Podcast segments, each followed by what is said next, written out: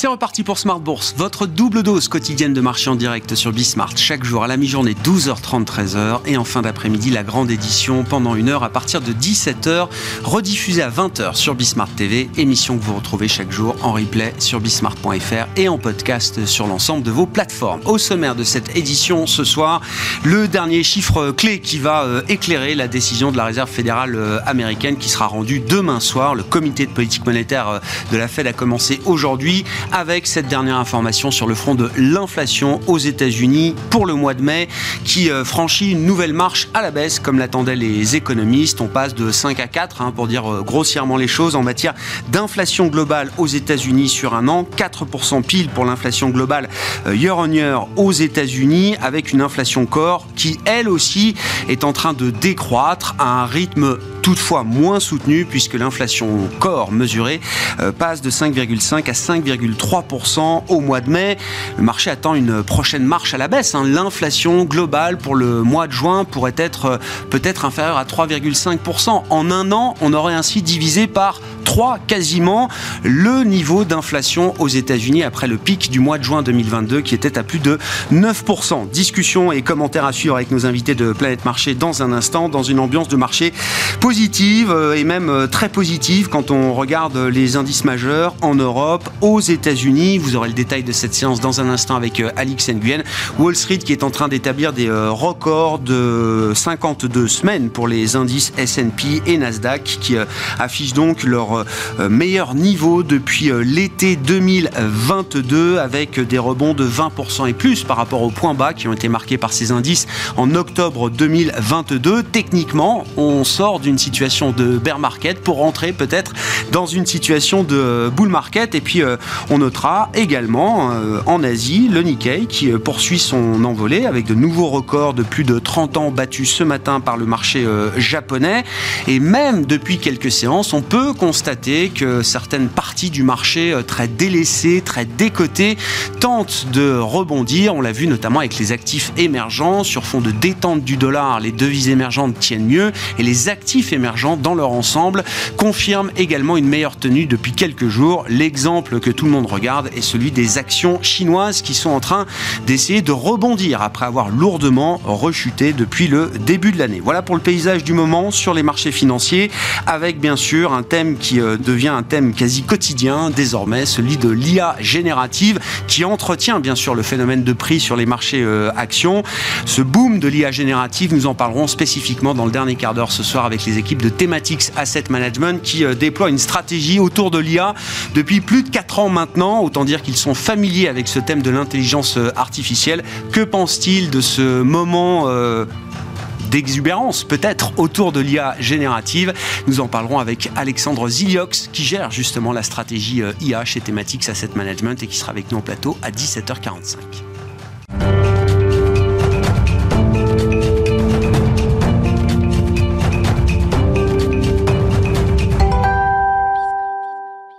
D'abord, tendance, mon ami, comme chaque soir en ouverture d'émission, les infos clés de marché avec vous, Alix Nguyen, et les marchés européens qui euh, poursuivent sur leur lancée avec une nouvelle séance de hausse aujourd'hui pour euh, ce début de semaine. Et oui, la prudence a laissé place à l'optimisme aux États-Unis. Les prix à la consommation ont ralenti et plus que prévu.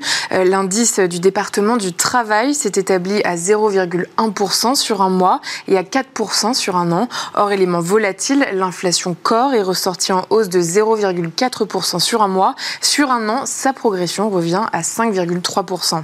On retient un autre indicateur européen, cette fois paru euh, ce matin. En Allemagne, l'indice doux remonte plus que prévu. Il reste cependant en territoire négatif. Il s'est établi à moins 8,5. L'indice des valeurs technologiques est en tête du stock 600. Il profite également des solides résultats euh, du géant du cloud Oracle, euh, dont l'action a atteint un pic historique hier. Le secteur du luxe est aussi bien orienté. Du côté des devises, le dollar accentue ses pertes face à l'euro et à la livre. À noter que demain, nous prendrons connaissance de la décision de politique monétaire de la Fed au sortir de deux jours de réunion. Euh, s'agissant euh, des matières premières, les prix du gaz européen, euh, le prix du gaz européen bondit au plus haut en un mois sous l'effet de la prolongation des arrêts de la production dans trois grandes usines et champs gaziers norvégiens.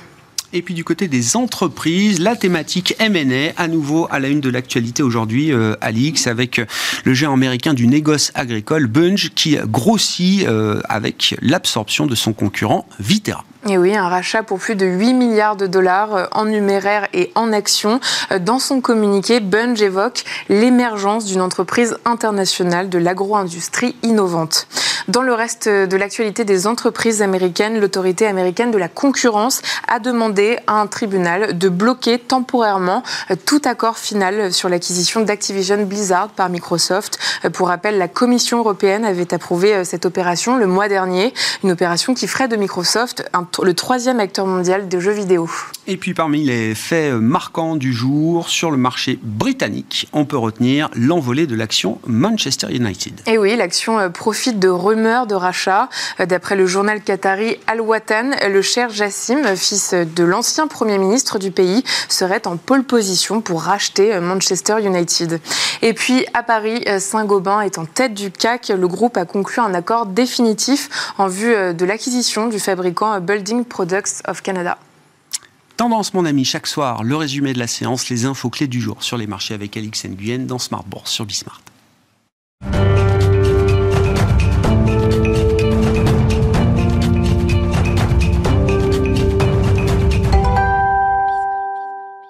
Trois invités avec nous chaque soir pour décrypter les mouvements de la planète marché. Thierry Leclerc est avec nous, le président fondateur d'AlphaJet Fair Investors. Bonsoir Thierry. Bonsoir Grégoire. Merci d'être avec nous. Merci à Eric Venet de nous accompagner également ce soir. Bonsoir Eric. Bonsoir Ravi de vous retrouver. Vous êtes directeur de la gestion de Montbleu Finance. Et Christophe Barrault avec nous, chef économiste et stratégiste de Market Securities. Bonsoir Christophe. Bonsoir Grégoire. Merci d'être là avec nous autour de la table. Christophe, je commence avec vous. Le, décryptage, la décomposition de la dynamique d'inflation aux, aux États-Unis. Je prends un peu d'avance parce que c'est vrai qu'on a un peu de visibilité quand même sur l'inflation du mois de juin aux États-Unis. Là, elle est à 4%, elle sera peut-être à 3,5% voire moins au mois de juin. Je parle de l'inflation globale sur euh, un an, ce qui nous fait dire que bah, en un an, justement, le rythme d'inflation, le rythme de hausse des prix euh, global aura été divisé par 3 quand même. Ouais, alors nous, on est plutôt sur 3 que 3,5. Ah oui Donc une sacrée marche encore. Hein. Ouais, mais En deux mois, on n'aura jamais vu autant de désinflation comme ça euh, en deux mois aux États-Unis. Exactement. Après, les effets de base sont euh, extrêmement négatifs parce qu'on avait un prix du pétrole euh, très très élevé. Donc la contribution du pétrole en juin, contribution négative, sera très importante. Après, ce qui est aussi intéressant dans le rapport d'aujourd'hui, c'est de voir qu'est-ce qui a permis au CPI d'être en territoire positif. Alors vous avez les loyers qui ont rajouté 0,2 points à peu près. Et euh, les ventes de véhicules existants, c'est 0,1 point. Or, on sait, via des indicateurs avancés, que ces deux composantes sont censées se normaliser, soit le mois prochain ou soit dans les deux mois. Donc, un rapport plutôt encourageant et qui renforce l'idée qu'on sera plutôt aux alentours des 3% au mois de juin. Après, la, vraie question, à mon sens, elle est plus qu'est-ce qui se passe de juillet à décembre? Et la vraie résistance, ce sera de passer de, de 3 à 2. Le seuil de 3 est à mon sens, pas forcément euh, voilà, très important à court terme. C'est comment on fait pour redescendre à, 2%. Ouais quand on regarde, alors très spécifiquement, mais ce qui est regardé aujourd'hui par la Fed, donc euh, l'inflation cœur dans les services en enlevant la composante euh, logement, est-ce que là aussi il y a matière à, encouragement, Christophe? Alors ça se normalise, mais c'est la composante de toutes les composantes qui se normalise le plus lentement si on compare à, d'autres composantes comme euh, l'alimentation qui, pour le coup, euh, commence à, depuis quelques mois à montrer des signes de faiblesse. Alors c'est valable aux États-Unis, mais c'est valable quasiment partout dans le monde.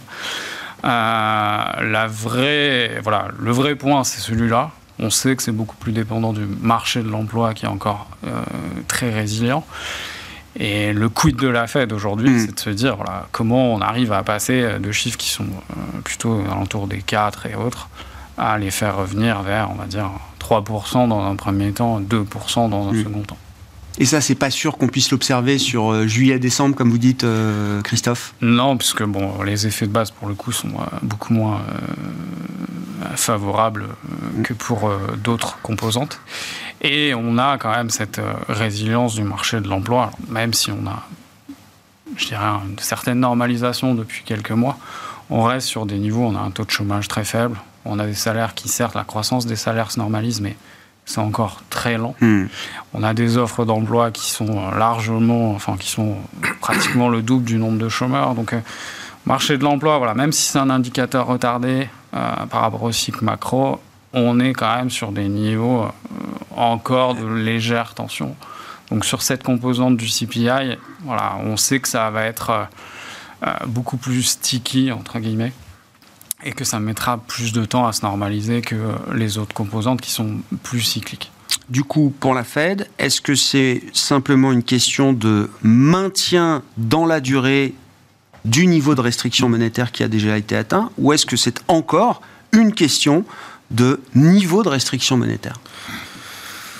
Ma conviction, c'est qu'aujourd'hui, euh, la pause pourrait durer, euh, avec un petit risque d'avoir un dernier relèvement de taux si les conditions le permettent à 100%, qu'il n'y ait pas de dégâts, euh, on va dire, sur le secteur financier, que les publications des bancaires soient solides, etc.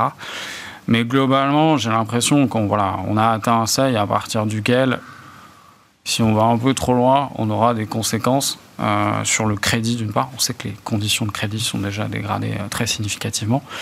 Et c'est pas impossible que T2, la croissance du crédit soit déjà très légèrement négative aux États-Unis. Et aller un peu trop loin, ça hmm. voudrait dire que ça deviendrait assez négatif au T3 et potentiellement encore plus négatif au T4, hmm. avec tous les risques que ça peut impliquer sur des secteurs comme l'immobilier commercial et autres. Donc, à mon avis, on a à la limite du, bah voilà, du, du, taux optimal. Euh, maintenant, il ne faudra pas aller trop loin, à mon sens. Je pense qu'ils en ont bien conscience. On a déjà ralenti le rythme. La pause est plutôt dans les tuyaux pour euh, cette semaine, euh, au moins, euh, avec peut-être toujours un petit risque, un petit risque à la hausse derrière. ouais, l'idée de la pause, qu'est-ce que ça vous inspire à ce stade? On en a déjà beaucoup parlé, Eric, mais c'est vrai que le marché, là, pour le coup, est de manière assez immédiate très focalisé sur cette question. Ah, ça veut dire que jusqu'ici tout va bien? C'est-à-dire qu'en fait, elle a réussi son pari? C'est-à-dire que mm. si on arrive à 3,5 3, nous dit euh, Christophe. même. même 3, euh, ça serait. Ah. Alors, ça voudrait dire aussi que. Euh, il faut se remettre un an en arrière. Ah si en juin 2022, à plus de 9% d'inflation, où tout n'arrêtait pas d'accélérer, tout accélérait aux mm. États-Unis, si on vous avait dit, vous verrez, dans un an, on sera à 3, pas sûr qu'il y en ait beaucoup qui l'auraient dit. Il faut juste mettre à côté qu'on n'a pas, une, pas de chute de la croissance. C'est-à-dire qu'en fait, on, pouvait faire 3 si on avait fait exploser les taux, mais on n'a pas fait, on n'a pas cassé la machine. Moi, ce que j'avais peur, c'est qu'en remontant aussi rapidement, on casse la machine. Et apparemment, on, on la casse pas. Euh, puisque euh, ben, la, consommation est toujours là, les, emplois sont, sont, toujours là, donc euh, et, la demande est, est, encore soutenue. Donc pour moi, la, la, très bonne nouvelle, c'est qu'on a, on, on casse pas les anticipations. Alors après, ce qui me perturbe un petit peu, c'est que comme on a accumulé tellement de, stocks d'épargne un peu partout ou de, ou de liquidités dans les entreprises, est-ce que euh, on n'a pas épuisé le, En fait, il n'y a pas eu un effet retard de, retardement de, de de l'utilisation de la politique monétaire, ce qui ferait que d'un seul coup, d'ici quelques mois, on se retrouve avec complètement euh, une, rupture. une rupture forte. C'est juste, euh, et on se poserait dès lors la question. Mais ce risque, on, pas, ce risque on, se le pose depuis un an. Hein. Exactement. Vu la vitesse et l'intensité de la remontée des taux, on se l'est posé à chaque hausse de taux. Euh, cette hein idée de la rupture, du, du, du truc qui s'arrête d'un coup, quoi. Je, pense que la question se pose pas pour l'instant, mais c'est toujours le la petite crainte, on n'est jamais, on n'est jamais content. Hein, donc, euh. en tout cas, euh, bravo, puisqu'en fait, euh, on ne pensait pas d'ici un an, il y a un an, qu'on aurait ces, conditions-là, quand même. Bon, Thierry il est temps pour la fête de, prendre le temps d'observer ce qui se passe. C'est pas, que nous qui le disons. Hein, le marché n'attend plus vraiment de, hausse là, sur les prochains trimestres. Donc oui, le, enfin, voilà, le, chemin est fait. je, suis assez d'accord. on a souvent tendance à, à taper sur les banquiers centraux parce que, enfin, bon, mmh. pour plein de raisons euh, qui appartiennent à, chacun qui, à chacun qui, qui, pratique ça. Mais euh, bon, finalement, ils ont quand même plutôt bien piloté, euh, comme, comme vous dites. Hein, il y a un an, personne ne. Enfin, personne. On, on avait à peu près compris les raisons. On avait dit que c'était, enfin, il y avait des, la guerre en Ukraine, euh, le, enfin, le, fait que les, goulets d'étranglement liés à la, au Covid se, débouquent tout d'un coup et qu'en même temps la demande est présente. Enfin, donc on avait à peu près compris. Après, le scénario, il est impossible à prévoir. On avait les éléments. Il y avait un chemin, effectivement, pour que ça se passe pas si mal que ça, que le, les chaînes d'approvisionnement se remettent à fonctionner, que la, demande se stabilise un petit peu. Et c'est ce qui semble se produire. Enfin, c'est ce qui s'est produit depuis un an. Et les banquiers centraux, enfin américains et aussi côté européen, je pense, ont été plutôt bons. Après, ils sont, enfin, ils inventent rien. Ils suivent des datas toute la journée. Euh, ils se mouillent pas trop. Ils essayent de donner une guidance au marché pour que tout le monde s'y retrouve. Euh, et, euh, finalement, ça se passe mm. plutôt pas mal. Donc, euh, chapeau, effectivement, je rejoins ce qui Même si, dit. petite nuance, ça, le, plein impact de ce choc monétaire, il est encore à venir. Enfin, c'est juste maintenant qu'on commence à ressentir les pleins effets de cette. Ouais, mais il fallait déjà. Enfin, pour les marchés, ouais, ouais, bien sûr. tendance ah à dire que c'est plutôt cette phase qui est très perturbante, stressante, euh, effectivement, pour l'économie réelle, là, bah, on va voir ce, qui a, été dit précédemment, l'impact sur l'immobilier, euh, etc., etc. Donc là, là, on est vraiment dans le cœur du sujet. Mais le, marché, lui, c'est vrai qu'il se focalise euh, vraiment énormément sur le, les, les, banquiers centraux, ce qu'ils disent. Et ça, le plus dur, pour le coup, est derrière nous. Et après, on peut même aussi aujourd'hui avoir, enfin, je veux pas paraître suroptimiste, hein, mais euh, finalement, ça se passe quand même pas si mal que ça. Un, chemin sur lequel le PIB ne s'écroule pas complètement.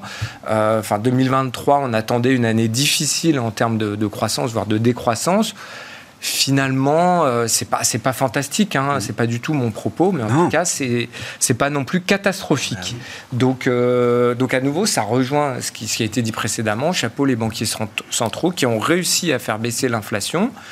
Alors, il y avait des éléments exogènes qui, Sont, qui ont disparu, donc ça, c'est normal.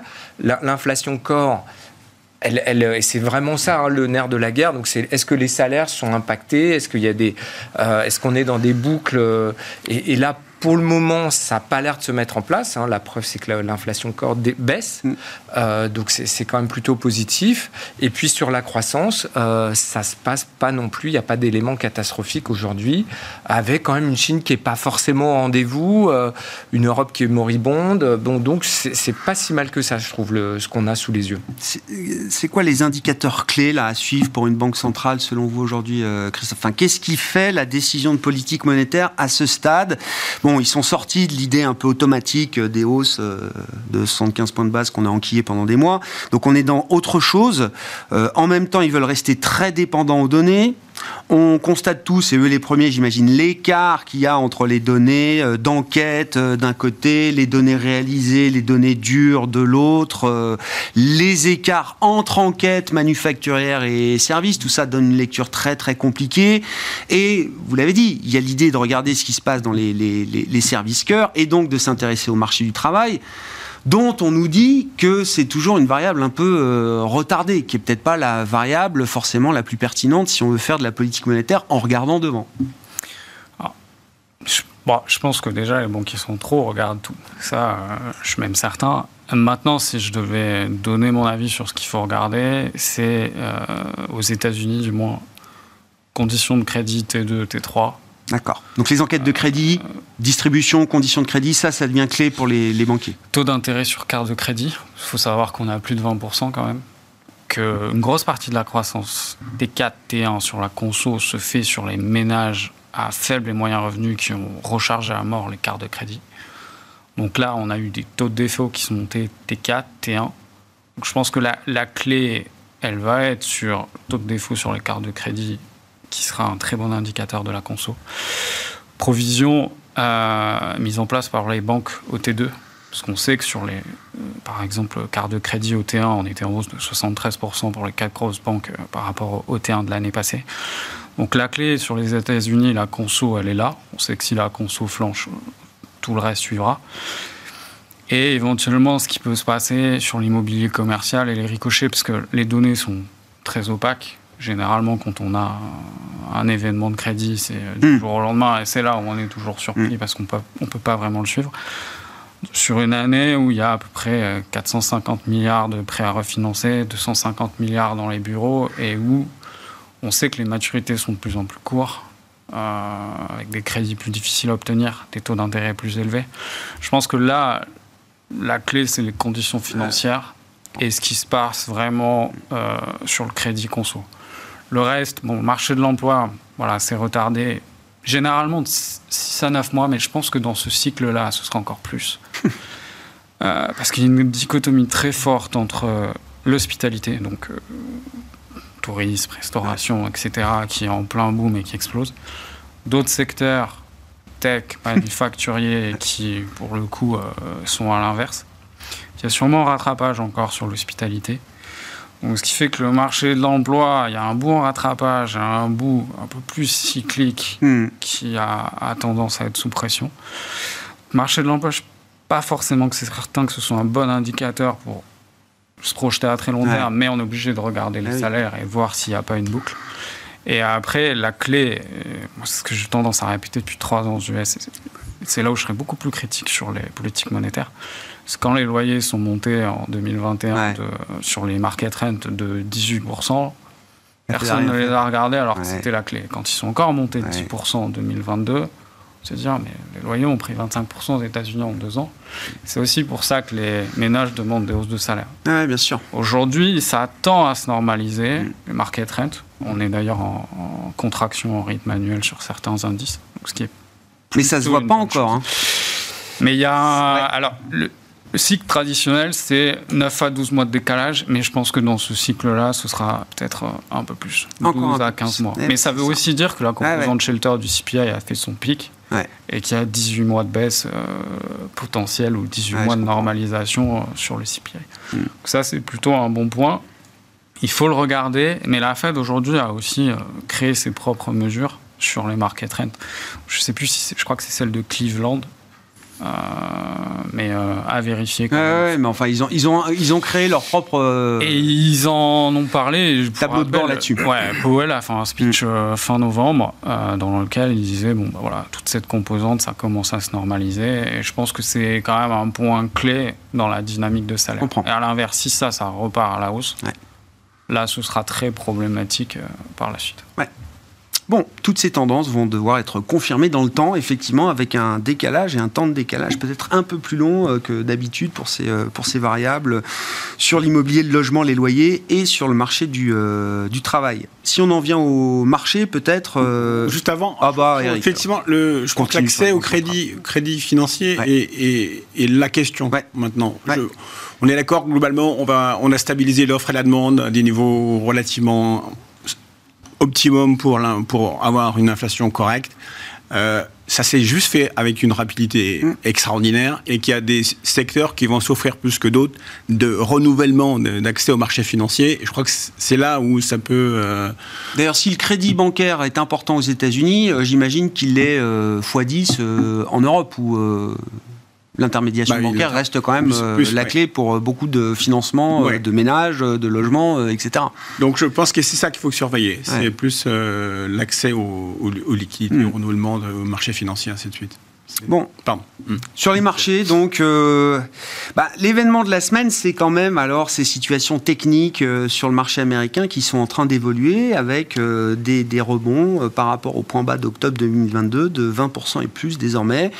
Pour le S&P 500, qui reste l'indice mondial de référence de ce point de vue-là, est-ce que c'est la fin d'un énorme bear market rally? Est-ce que c'est le début d'un bull market? On ne peut pas balayer cette situation technique d'un revers de main quand même.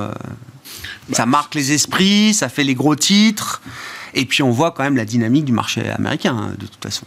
Ben, après, après euh, c'est la conséquence de ce qu'on vient de dire. C'est-à-dire qu'à partir du moment où euh, on, est, on est passé d'un secteur euh, de déflation et, après surchauffe excessive où on essaye de, de, de politique désinflation, sans casser la machine, ben, euh, c'est le meilleur des mondes. Enfin, mmh. Voilà. Si on a toujours accès à la liquidité, enfin, on vient à la même chose. Donc, euh, dans l'absolu, euh, oui, je vois pas pourquoi on, justifierait pas ça. Alors après, il, y a, il y a l'effet un peu moutonnier ou comportemental. bon, d'un seul coup, on n'en veut pas, puis après, on, on en veut. Bon, ça s'est fait. Ça s'est fait par des très grosses entreprises, la, la remontée, où on était sûr on a, on la sécurité, en fait. Et puis, euh, la sécurité... Nous... la prise de risque minimale, quand même. Oui, mais, ah euh, oui. mais du coup, ça, a renforcé le sentiment de sécurité, puisque euh, les, valeurs sécures continuaient de monter. Donc, on, au fur et à mesure que le scénario macroéconomique redevenait intéressant, ben, on, a diffusé cet optimisme dans, dans l'ensemble de une partie des autres secteurs, hmm. tout n'est pas remonté en fait. Ah non On est d'accord. Donc en fait, il y a encore de la place. En fait. Il y a encore de la place. oui, c'est ça. Mais euh, on a, euh, il y a eu un effet d'entraînement euh, ça, c'est un, un, scénario encore devant nous en fait que vous décrivez. Possible, j'entends, Eric. Oui, oui, parce qu'il y a encore des, les investisseurs se sont focalisés sur, sur des, des, secteurs bien précis. Et là, il y a encore des idées de secteurs qui n'ont pas participé à hmm. cette. Euh, renouvellement de, de, hausse. Donc euh, oui, ça peut durer encore. Mais en fait, c'est juste normal enfin qu'on... Non, mais attends, Eric, on peut pas mais non, c'est normal. mais non, mais on se pose la question depuis six mois, on est toujours au même... Mais je sais bien, mais nous-mêmes, on est surpris. Moi-même, je suis le premier surpris. Pourtant, je suis, enfin, je, je suis positif depuis le rallye d'automne. Je trouve que c'est normal, effectivement. Mais c'est vrai que au fur et à mesure. Personne n'a vu le S&P à 4003. Maintenant, euh, Goldman est obligé de remonter sa target fin d'année à 4005 parce que tous les tous les stratégistes se sont fait surprendre quand même. Oui, alors.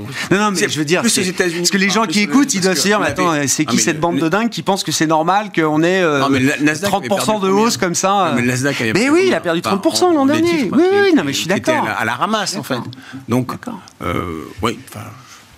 Non, mais en tout cas, on arrive à justifier cette situation, à la comprendre en tout cas. Oui, voilà. Ouais. Euh, après, euh, est-ce que, est que ça va se poursuivre euh, Pour l'instant, il n'y a pas de raison que ça ne se poursuive pas. Parce qu'on ne va pas changer de, de mood de marché, ni de changement de stratégie économique, on vient de le dire, donc, sauf accident de, de liquidité. Bon, est-ce que c'est normal que vous inspire la situation des marchés, euh, Thierry? Les records américains, le VIX qui est tombé à moins de 14 quand même hein, ces euh, derniers jours, donc des niveaux quand même de, volatilité qui commencent à être euh, assez bas. Plus du tout dans des zones de pessimisme, ça c'est sûr. Et puis ce phénomène de concentration, est-ce que c'est un signe de fragilité ou est-ce que c'est au contraire l'idée que justement il y a de la place pour que la participation s'élargisse? En fait, je pense qu'il y a eu une petite confusion qui s'est faite euh, là à la fin de l'année dernière euh, sur la tech. Parce que la tech, en fait, c'est euh, renouvelé. et il y a eu, donc, même il y a des, des, banques, là vous citiez une grande banque américaine qui aujourd'hui envoie des paniers à leurs clients, ils appellent ça New Tech. Donc on est toujours dans la tech, mais il y a une New Tech dans la tech. Et en fait, vous savez, le, marché, c'est toujours pareil. Donc là, euh, est-ce que je suis surpris? Non. Enfin, par le déroulement de ce qui se passe. Après, euh, évidemment, personne ne, peut savoir exactement le, comment ça va se passer, mais le marché a besoin d'un leader. Mm. ok, pour sortir de son marasme. Donc, le leader, bah, c'est la New Tech. Mm. Et donc, comme c'était le leader précédent qui s'est cassé la figure, et c'est très rare que le nouveau leader soit, soit le même que l'ancien leader, mais alors attendez, je ne veux pas être trop euh, confusant, mais il se trouve que c'est toujours dans le secteur de la tech, mais ça a été, il y a une prise de relais euh, qui, s'est faite euh, donc entre l'ancienne tech et la nouvelle tech. Voilà. Et donc c'est ça qui a drivé la croissance qu'on a eue depuis novembre, ok? Et on a dit hein, le marché autre que cette partie, donc les, les méga cap, enfin donc les très grandes capitalisations slash tech à, porter le marché, à tirer le marché très fort. Euh, donc je voyais l'indice par exemple, euh, donc c'est un indice de, hmm? qui est sur à New York, le Nice euh, Feng Plus. Euh, donc il y a 10, 10, 10 boîtes là-dedans. Il a fait 67% depuis le début de l'année. Hein, donc le S&P on est à plus, plus 9% et le S&P Equal Weight on est à, à 2%. donc c'est vraiment, il y a ce leader de marché qui est apparu. Il se trouve que ça crée. Et moi, le premier, je disais, bah attendez, la tech, ça oui, c'est ça. C'est les mêmes noms d'entreprise, mm. mais on les retrouve leaders pour d'autres raisons, qui ne sont pas les raisons du passé. Alors voilà, on mentionnait. C'est ça la, New Tech. Exactement. Mais c'est les mêmes boîtes quand même. C'est plus ou moins les mêmes boîtes. Il y en a qui, apparaissent, qui se. Ouais, ouais. Non, mais ça montre la, la force de ces entreprises, d'être capables, l'agilité qu'elles peuvent avoir à ces niveaux et ces tailles d'entreprise qu'elles ont euh, atteintes aujourd'hui. Euh, enfin, désolé hein, pour le jargon, mais c'est des boîtes qui sont asset light. Ah oui. C'est-à-dire que donc elles ont la capacité à, se, à se réinventer comme ça dans une très courte période de temps. C'est des boîtes qui génèrent beaucoup de cash et donc. Euh, et donc, euh, voilà, il, il a, enfin, après, c'est, à nouveau, hein, c'est toujours très facile euh, quelques mois plus tard, mais elles ont fait du bon boulot, elles ont coupé les coûts, elles étaient dans une spirale aussi très.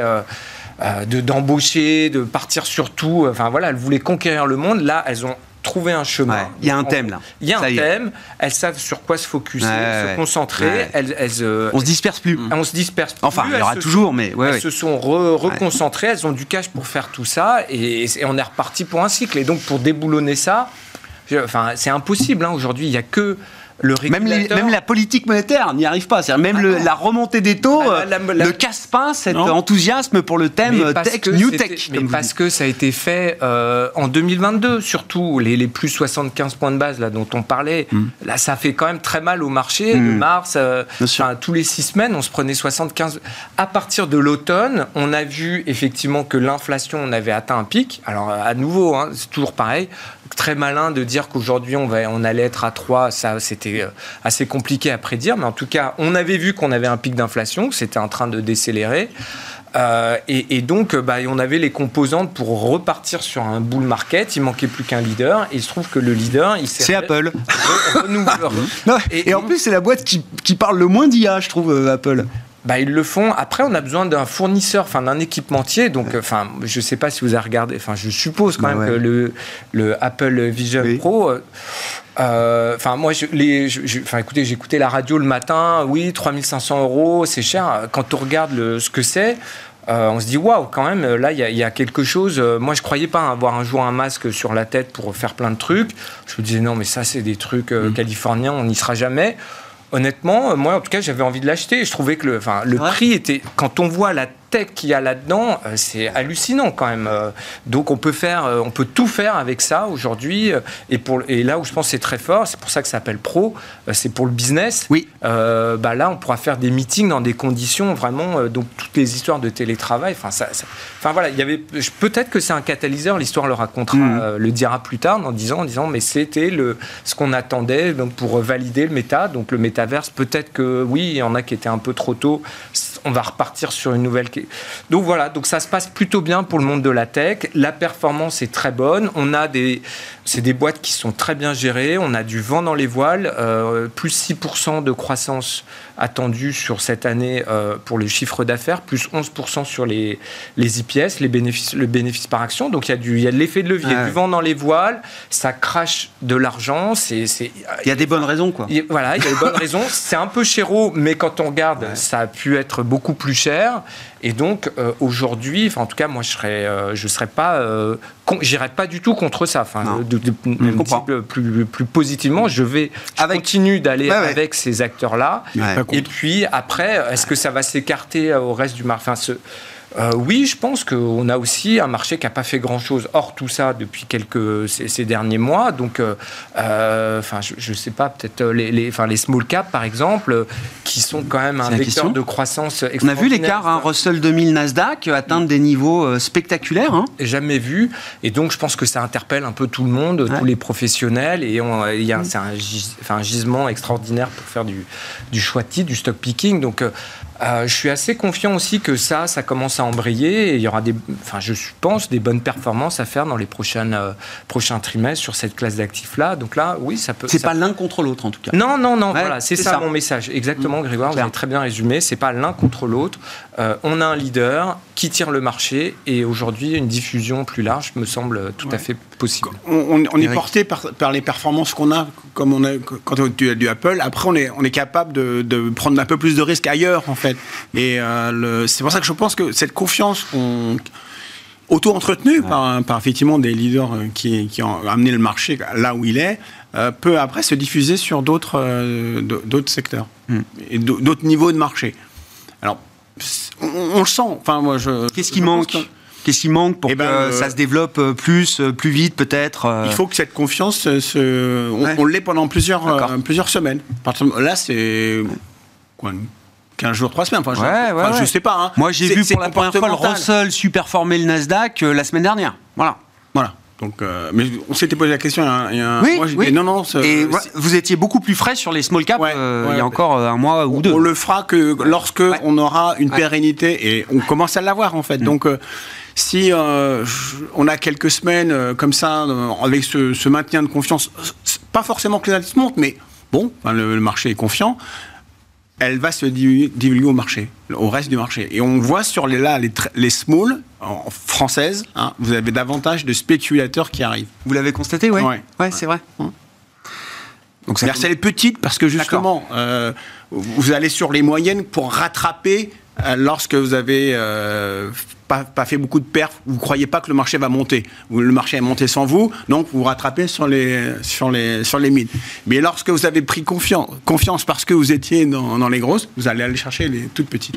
Je sais pas, que ça vous disiez tout à l'heure, les banquiers centraux, ils regardent tout et ils doivent bien regarder le Nasdaq, j'imagine. non, mais à un moment, ça a été vraiment un sujet. C'est-à-dire qu'à un moment, à l'été dernier, euh, on se disait, non, mais attends, le Nasdaq qui rebondit, qui reprend 20% comme ça euh, en plein milieu d'été, d'où Jackson Hole derrière, d'où euh, le coup de poing sur la table de Jérôme Powell pour dire, non, non, les conditions financières, c'est pas ça. resserrer les conditions financières, c'est pas emmener le Nasdaq 20% plus haut. Bon. Là, il y a d'autres facteurs hein, qui jouent en ce moment. Non, mais sur, le, sur les marchés et le thème de l'IA, est-ce que c'est pour vous un thème macro aussi? Est-ce qu'il y a une lecture macro de ce thème aujourd'hui? Alors, sur la partie euh, Nasdaq et euh, tech en général, je pense qu'il faut distinguer effectivement les, grosses tech du reste de la tech. Euh, pourquoi les grosses tech sur, surperforment? Bah, Première chose, elles ont beaucoup baissé l'année dernière, ça c'est un fait. Donc il y a un effet rattrapage. D'un point de vue purement facteur qui détermine ça, il n'y a pas affecté les grosses par les conditions de crédit. Donc capacité à se financer, ah personne n'a. C'est pour ça que les grosses ont rebondi et pas du tout les petites. Deuxièmement, il y a le phénomène euh, croissance mondiale. Croissance mondiale, euh, tiens, euh, alors qu'aux États-Unis, on a un gros ralentissement. Alors, on peut dire que la Chine n'est pas à la hauteur des attentes, mais la croissance double et toutes les boîtes qui ont des points de vente en Chine. Ouais. Bah, Constate arrive à convertir. On le voit très bien dans le luxe, mais on le voit dans tout un tas de domaines. Et après, il y a euh, deux autres facteurs. Cost-cutting, je rejoins euh, beaucoup ce qui a été dit sur le fait qu'ils euh, ont mis en place des plans extrêmement mmh, mmh, lourds mmh. sur la deuxième partie de 2022. Et on voit que les, la finalité des layoffs, donc des licenciements, c'est encore aujourd'hui. Donc il y, a un potentiel et surtout il y a une capacité à exécuter ce qu'ils ont annoncé. Donc ça, ça se retrouve dans, dans, les IPS. Et après, il y a aussi une capacité d'exécution de l'intelligence artificielle dans ces boîtes-là que, à mon avis, les petites et les moyennes n'auront pas. Et ça, l'air de rien, euh, c'était pas attendu. Euh, l'explosion de l'AI, c'est tout récent. Mais non, au tout début, on se disait, oh là là, Google, c'est fini. C'est ce qu'on se disait quand même euh, il y a six mois quand ChatGPT est sorti. Hein. Et il y a des exemples très concrets, de, par exemple, de codeurs. On avait quatre codeurs. Bah là, on peut en virer un sur quatre et demander à NAI de euh, couper le code et d'être beaucoup plus efficace. Et ça, c'est du réel. Euh, Tous les parents, depuis deux ans, ceux qui sont les... Non, mais c'est terrible tous les parents les plus éclairés depuis mmh. deux ans essayent de pousser leurs enfants en disant apprends à coder, tiens, t'apprends l'anglais, t'apprends l'allemand, le latin, le grec, essaye d'apprendre le code, tu verras, ça te servira, ça te servira. C'est un peu ça, mais surtout ce qui est impressionnant dans les grosses boîtes de la tech, et pour leur parler, c'est que l'AI, ils vous en parlent depuis un paquet de temps. bien sûr. Sauf que là, pareil, l'exécution, elle n'a pas commencé. Oui, euh, oui puis là, c'est un usage. C'est l'IA générative, c'est les modèles de langage statistiques, large, etc. C'est un domaine de l'AI qui explose aux yeux du grand public avec la révélation euh, ChatGPT. Hein. Mais euh, c'est ce que je disais en introduction. l'IA, euh, des stratégies d'investissement sur l'IA, il y en a depuis peut-être 10 ans, évidemment. Hein. c'est pas. Donc ça, c'est pour la partie, voilà, l'explication peut-être des grosses tech. Maintenant, sur l'impact de l'AI sur la macro, à mon sens, potentiellement le choc le plus déflationniste. Ce sera beaucoup plus fort que l'économie collaborative, ce sera beaucoup plus fort que les Amazon, etc. Euh, parce qu'il y a des applications très concrètes. Je pourrais vous citer des gérants qui euh, avaient embauché des traducteurs, qui les ont supprimés. Euh, je pourrais vous citer des gens qui avaient, justement, comme je disais, quatre codeurs qui en ont plus que trois. Et ça, à un moment ou à un autre, ça va révolutionner euh, plusieurs secteurs. Donc euh, la presse, à mon avis, il y aura d'un côté les journalistes, les vrais investigateurs, de l'autre côté l'AI. Mm. Euh, c'est un exemple. Sur la santé, on voit que ça peut produire des effets, mais sur tout un tas de secteurs, ça peut déjà avoir un impact général, entre guillemets. Et après, il y a de plus en plus d'AI spécialisés. Et ça, à la fin, ce sera ultra destructeur euh, de job, qu'on le veuille ou non. Ce sera une source de gain de productivité pour certaines boîtes, mais il y aura ceux qui mettent en place l'AI savent l'utiliser et ceux qui ne le savent pas.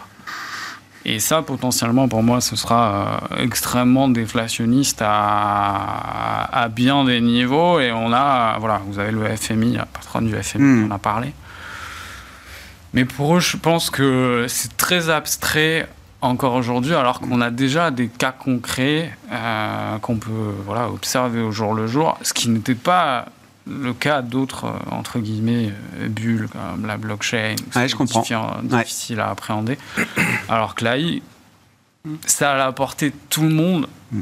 mais d'une manière bah vraiment très simple. Bah, là, là, oui, oui. Et puis, la vitesse d'adoption d'un outil comme euh, ChatGPT ou les autres euh, GPT, c'était quoi 100 millions en quelques mois, c'est ça? Jamais un outil digital n'avait été adopté euh, aussi vite, aussi fort par autant de personnes dans le monde? Ça montre bien, effectivement, l'engouement et la démocratisation du, phénomène. c'est juste un thème tech à ce stade. En tout cas, le marché est assez, je trouve, clairvoyant, entre guillemets, dans le sens où qui sont les grands gagnants de l'IA aujourd'hui? Les fabricants de puces, à commencer par euh, Nvidia, et puis on déroule un peu le fil. Mais dès qu'on veut aller un peu plus loin, le marché est quand même très euh, divergent. Est-ce qu'une boîte de software va être gagnante? Oui, peut-être, mais est-ce qu'elle commencera pas par euh, peut-être devoir réviser son business model, son staff, etc. Est-ce qu'il n'y a pas une phase douloureuse quand même avant qui mériterait une sanction euh, boursière? Enfin, sur le moyen long terme, mm-hmm. le marché a beaucoup plus de mal, je trouve, à jauger euh, les gagnants et les perdants, quoi. Vous avez tout à fait raison. Le bon terme, c'est clairvoyance. Euh, donc là, les, leaders, hein, ils, sont, ils sont apparus. Euh, donc le, vraiment, le phénix est rené, enfin, renaît de ses cendres. Renaît de ses cendres en, quelques, quelques semaines, quelques mois. Et c'est assez, assez fabuleux à voir. Et après, c'est vrai que les répercussions... enfin, par exemple, pour donner un exemple concret, euh, téléperformance, je ne sais pas si vous pensez si, à ça. Bon, oui, entre autres. Ouais, non, mais dans la pub, c'est pareil. Les acteurs de la pub vous dites, ça va être génial pour nous, et puis les cours de bourse ne montrent pas tout à fait la même histoire, quoi. Exactement. Donc là, il y a, il y a un manque de visibilité. Donc, euh, donc manque de visibilité, des ratings. donc, enfin voilà, je, continue sur mon exemple de téléperformance. donc c'est une boîte, enfin c'était vraiment la darling absolue x 38, je crois en, un peu plus de 10 ans. Et puis là, elle a perdu euh, pratiquement 67% mm. par rapport au plus haut. Euh, enfin, elle se reprend là, depuis quelques jours, mais oui, mais c'est un euh, choc plus dur que l'affaire colombienne d'il y a un an. Exactement. Le cours de bourse de Téléperf est plus bas avec la montée de l'IA que avec le truc du vice-ministre du travail colombien. Non, mais c'est pour ça, c'est assez symptomatique de, de la question. Enfin, quel est l'impact de l'IA pour des boîtes qui sont à, vraiment à la frontière. Donc ils disent, bah nous, vous savez quoi, ça va nous aider, on va pouvoir apporter euh, des services en plus à nos clients et, euh, et euh, bah, avec moins de, de, personnes. Donc, donc on va enrichir notre, notre contenu. sans pénaliser nos marges. Et pour le moment, le marché dit bah non, enfin vous allez tout simplement disparaître. on va plus forcément avoir besoin de passer par vous. On va vous, vous squeezer et puis directement utiliser l'IA parce que mm. si vous utilisez l'IA vous-même, à la rigueur on sait le faire nous-mêmes.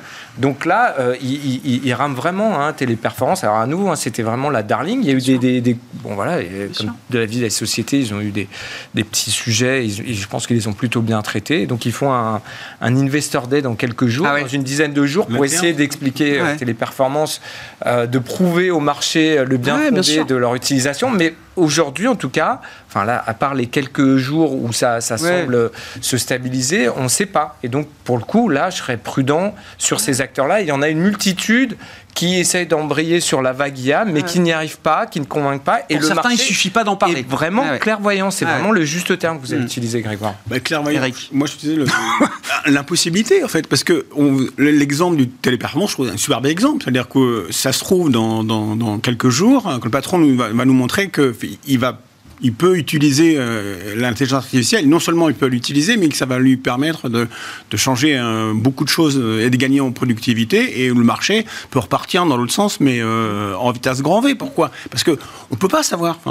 Aujourd'hui, si le patron, déjà, lui, le patron de la boîte peut déjà avoir une idée, mais on ne peut pas demander aujourd'hui au marché, c'est trop disruptif en fait on peut. Euh, c'est facile d'acheter la boîte qui est, dedans. C'est une technologie qui existe. Hein. Enfin, c'est dans ces boîtes-là euh, où Capgemini, ils vous disent, mais attendez, enfin, l'IA, on découvre pas ça depuis ChatGPT. on a déjà des outils qui sont basés sur des intelligences euh, artificielles.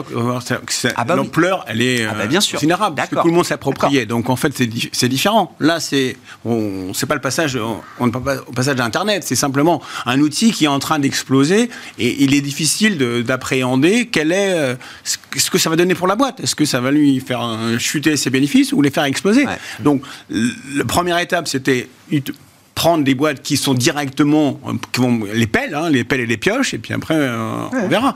On peut pas demander autre chose au marché. Non, non, mais c'est là où je dis il est clairvoyant, c'est-à-dire que hum. il, est, il, prend un risque limité. Voilà, pas sur les pelles et les pioches, hum. et puis pour le reste de la ruée vers l'or, euh, on, verra, on a le temps de voir quoi. Et, et, pardon, je rajoute juste un petit truc. Euh, c'est, on a déjà eu des profit warnings liés à l'IA hein, sur le, dans l'éducation aux États-Unis. ils sont arrivés en disant, bah, nos élèves, visiblement, ils font moins appel à nous, ils se débrouillent, ils se dépatouillent pour, le, pour préparer leur examen, etc.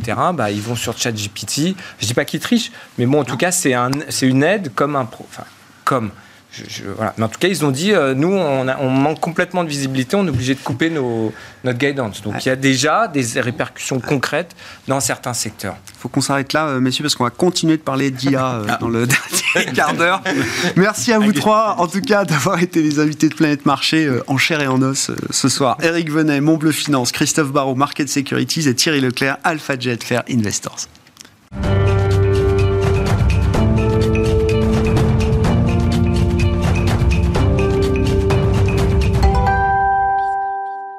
Le dernier quart d'heure de Smart Bourse, c'est le quart d'heure thématique. Le thème ce soir, c'est celui de l'IA générative et du boom de l'IA générative. On continue d'en parler. Alors là, avec un vrai spécialiste du sujet quand même, Alexandre Zilioc, gérant chez Thématiques Asset Management. Bonsoir Alexandre. Bonsoir, Merci d'être là. Oui, vous avez forcément constaté que ça et tout le monde parle de l'IA, euh, y compris ceux qui ne sont pas spécialistes du sujet, qui était déjà une mesure, un niveau, une mesure du niveau d'engouement qu'on a atteint sur cette, cette thématique. Je le disais dans la partie précédente de l'émission, euh, le, le, fond euh, AI et robotics que vous euh, gérez, que vous co-gérez chez Thematics AM, il existe sous cette forme depuis décembre 2018, depuis plus de 4 ans. Mais la stratégie, elle, on va pas refaire l'histoire, mais elle existait auparavant et elle a même été montée il y a peut-être une dizaine d'années de ça, euh, Alexandre.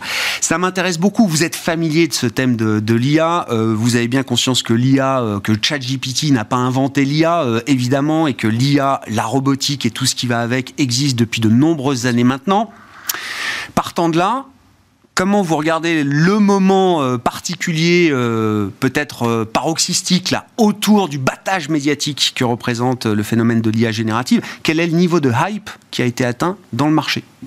Alors beaucoup de choses dans cette question, euh, mais c'est vrai qu'on peut considérer qu'on est malgré tout sur un point d'inflexion. Alors on va peut-être nuancer le propos un petit peu après, mais si on prend ne serait-ce que la dernière saison de résultats, euh, aux États-Unis comme en Europe, on a un nombre de sociétés qui parlent de l'IA. Alors certains, ce sont des vieux pieux, hein, ils espèrent développer quelque chose ou tourner autour du sujet, et d'autres investissent réellement. Mm. Mais en tout cas, on voit dans tous les secteurs, dans toutes les industries, on, on identifie finalement des gens qui vont aller investir, qui vont aller découvrir ce que ces technologies peuvent amener. Donc c'est quelque chose qui est vraiment global. Alors après, il va falloir nuancer sur la rapidité de diffusion, d'adoption, sur la manière dont on va monétiser ces produits aussi. Il y a beaucoup de sujets qui ne sont pas encore très clairs. Quels vont être les modèles d'affaires aussi hein. il, y a, plusieurs choses qui existent aujourd'hui dans le marché et, on peut en discuter évidemment. Donc euh, euh, on a un effet qui est direct et qui est mesurable, qui est tangible sur les semi-conducteurs, qui est assez évident, hein, qui sont mm. évidemment l'infrastructure nécessaire pour alimenter ces, ces algorithmes en fait.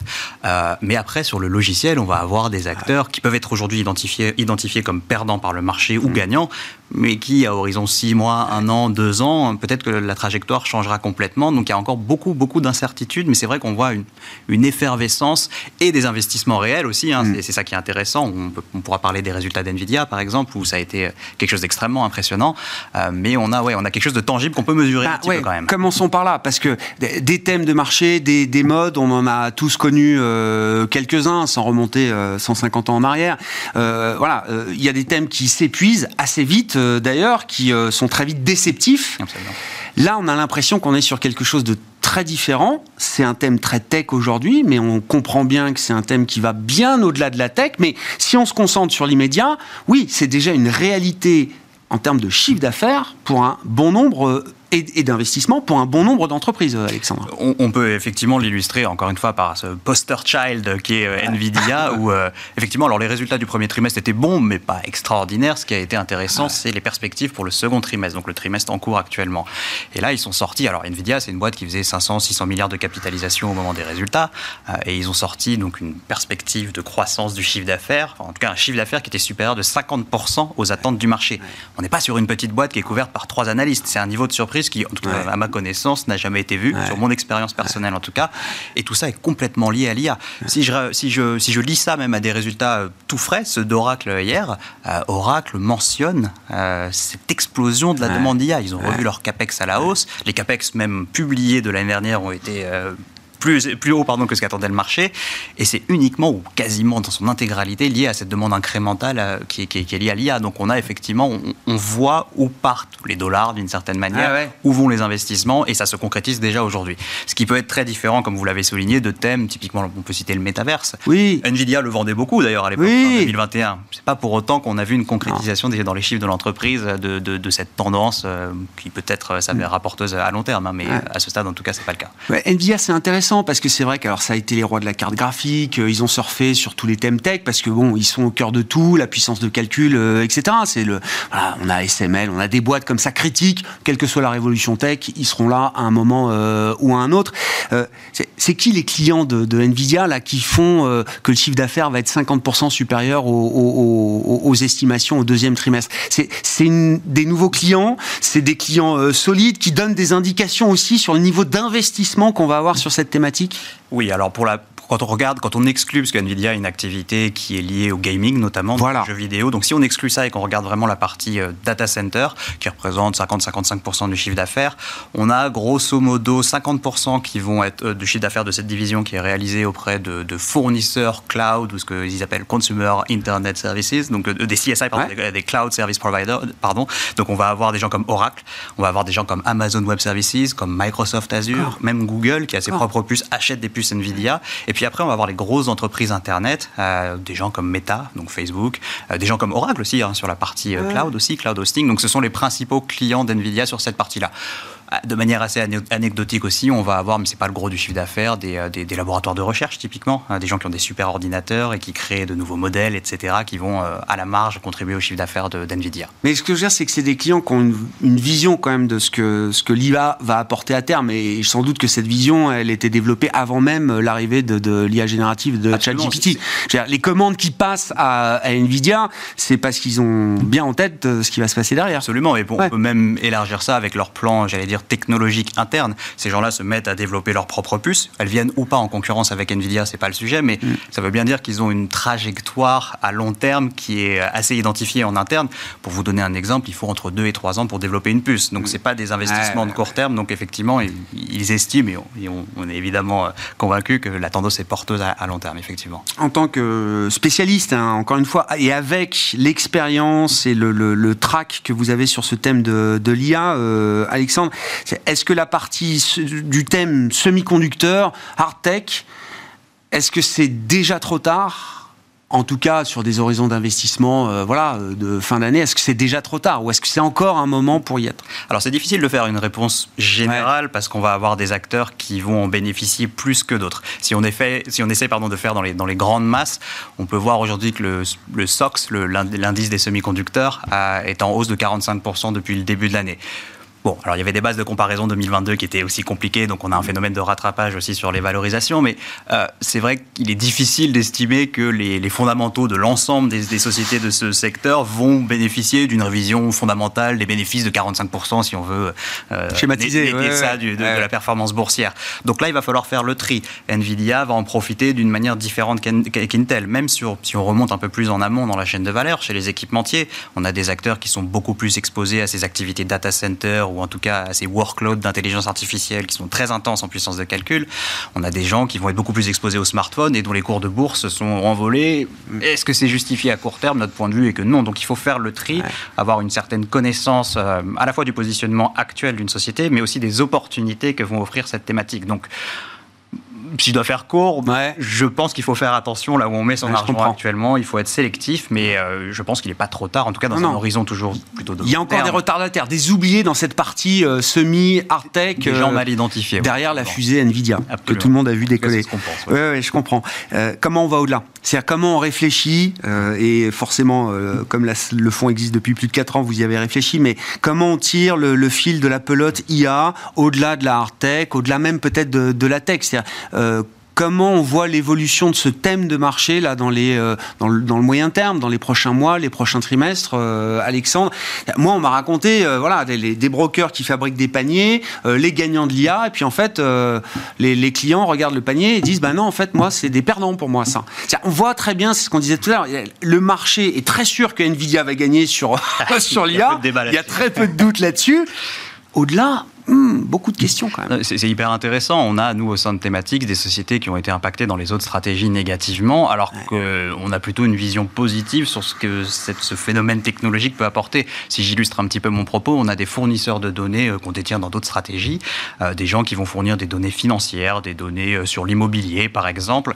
On pense que ces gens-là ont énormément de valeur dans, dans cet écosystème parce qu'ils ont des données propriétaires qui ne sont pas accessibles publiquement. On ne va pas pouvoir entraîner des modèles sur ces données-là. Hmm. Donc finalement, la valeur qu'ils vont avoir en apportant ces données aux gens qui veulent développer des modèles, elle est énorme. Parce que sans données, on ne fait pas de modèle d'intelligence artificielle globalement. Ça donne l'idée un peu du business model qu'on va pouvoir trouver derrière ces, ces IA, puisqu'il y en aura plusieurs, qu'on aura des IA sur mesure, des IA plus ou moins ouvertes. Exactement. Et ça, c'est très compliqué aussi en termes de modèle d'affaires. Si on regarde aujourd'hui ce qu'il existe un petit peu dans le marché, chez des acteurs privés ou, principalement privés, si on prend le cas d'OpenAI, euh, ces gens-là ont commencé avec une architecture plutôt open source, c'est-à-dire qu'on pouvait aller chercher leurs modèles gratuitement, les utiliser et, les bidouiller, entre guillemets, mmh. vous passez l'expression. Bon, ils sont revenus de ça. Est-ce que Microsoft a mis un petit peu de pression pour s'accaparer ou pour monnayer un petit peu cette technologie Probablement, on ne sait pas. Mais si on regarde d'autres acteurs, si on prend Meta, encore une fois, eux ont fait le choix sur leur dernier euh, Large Language Model qui s'appelle Lama, ils ont fait le choix de le, donner en accès libre, en open source. Si on regarde d'autres acteurs, des gens comme Hugging Face, qui est une société privée cofondée par des Français d'ailleurs, euh, ces gens-là ont différents modèles de pricing. Ils vont avoir, euh, d'ailleurs, une partie en open source, donc gratuitement vous pouvez accéder à, certains de leurs modèles et bon, vous avez des limitations en termes de capacité technique de ce que vous pouvez faire et de customisation aussi. Et vous allez avoir ensuite un modèle qui va être plutôt euh, à l'heure. Ensuite, un autre modèle qui va être la consommation, grosso modo, de puissance de calcul que vous avez en fonction du nombre de requêtes, de la, de la complexité, etc. de votre workload. Et vous allez avoir aussi un modèle d'abonnement. Donc même en termes de pricing, de, de, modèle d'affaires, c'est pas, pas encore certain euh, vers quelle direction on va s'orienter. Bon, je ne donnerai pas euh, de, de, de, de prévision euh, là-dessus mm. parce que c'est très difficile de le savoir et encore une fois, au sein de l'industrie même, il y a des débats sur la manière dont ça doit être fait. Intuitivement, je dirais qu'un modèle basé sur la consommation me paraît plus logique vu l'intensité de calcul qu'on a aujourd'hui autour de ces, de ces modèles, mm. mais euh, la vérité sera peut-être ailleurs dans quelques années. Pour conclure, Alexandre, je ne l'ai pas dit, mais j'ai repris hein, depuis la création, donc il y a un peu plus de 4 ans, décembre 2018, la, valeur de la, du fonds, de la part, a, plus que doublé. Hein. Alors euh, j'ai regardé, ouais. On a une performance annualisée depuis la création de 18%. Oui, c'est ça. Euh, oui, ça doit, ça doit tomber. Euh, est-ce que le fonds est plus cher que d'habitude là Alors, en termes de valo C'est assez intéressant. Il est, allez, je dirais 5-10% en termes de multiples si on prend un, une valeur d'entreprise sur les bidas ou sur un, price to earnings. allez, 5% au-dessus de la moyenne qu'on a sur, depuis la création du fonds. Donc c'est pas finalement énorme, alors que la performance, elle est de plus de 25% depuis le début de l'année. Donc on pourrait dire que ça s'est fait uniquement par une revalorisation du prix. Non, on a aussi la révision fondamentale qui accompagne ce phénomène.